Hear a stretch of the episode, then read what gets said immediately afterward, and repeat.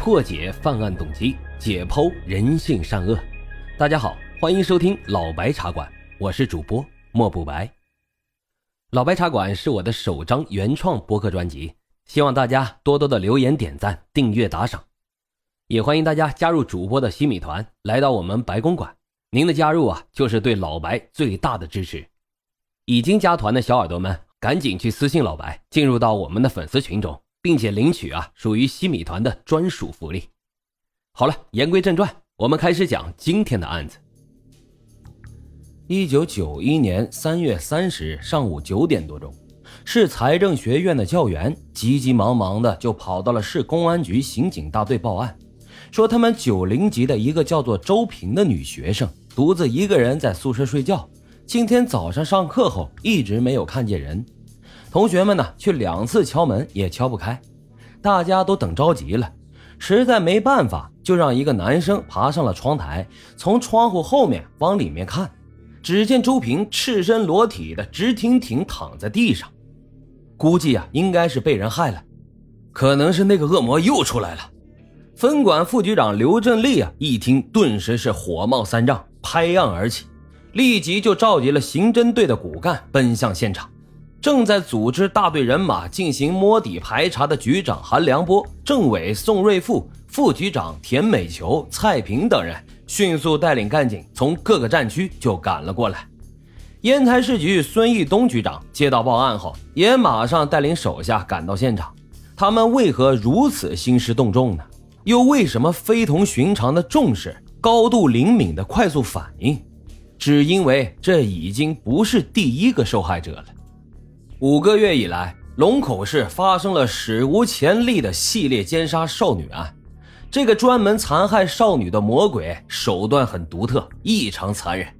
咱们现在啊，就来看一看到底有多变态。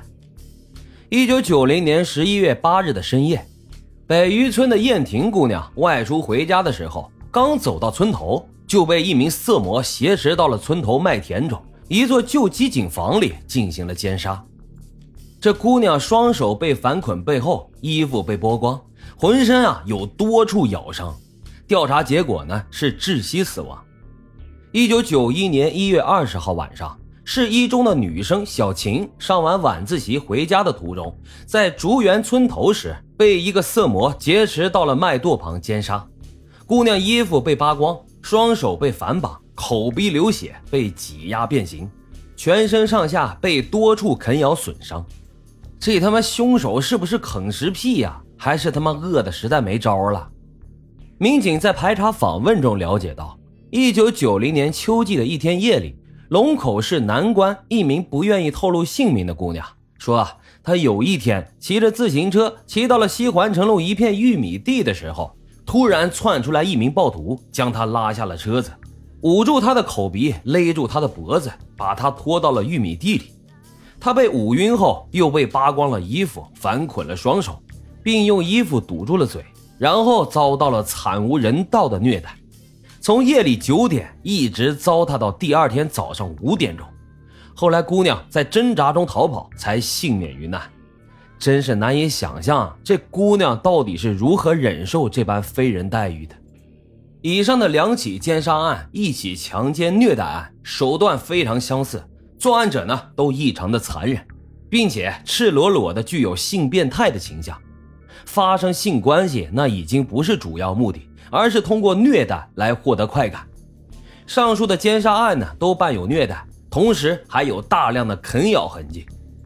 咱们再回到开始时候的案件，说这个分管副局长刘振利和蔡平指挥干警们边从外围向中心现场进行了一丝不苟的勘查。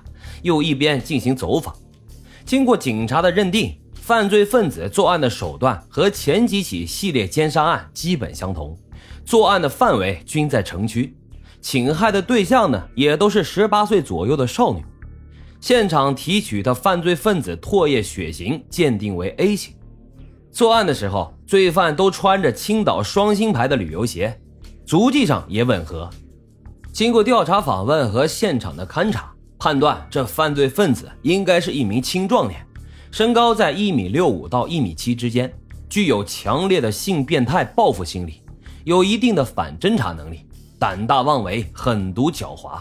作案用的绳子、腰带、衣服等等，全都是就地取材，用的受害人的物品。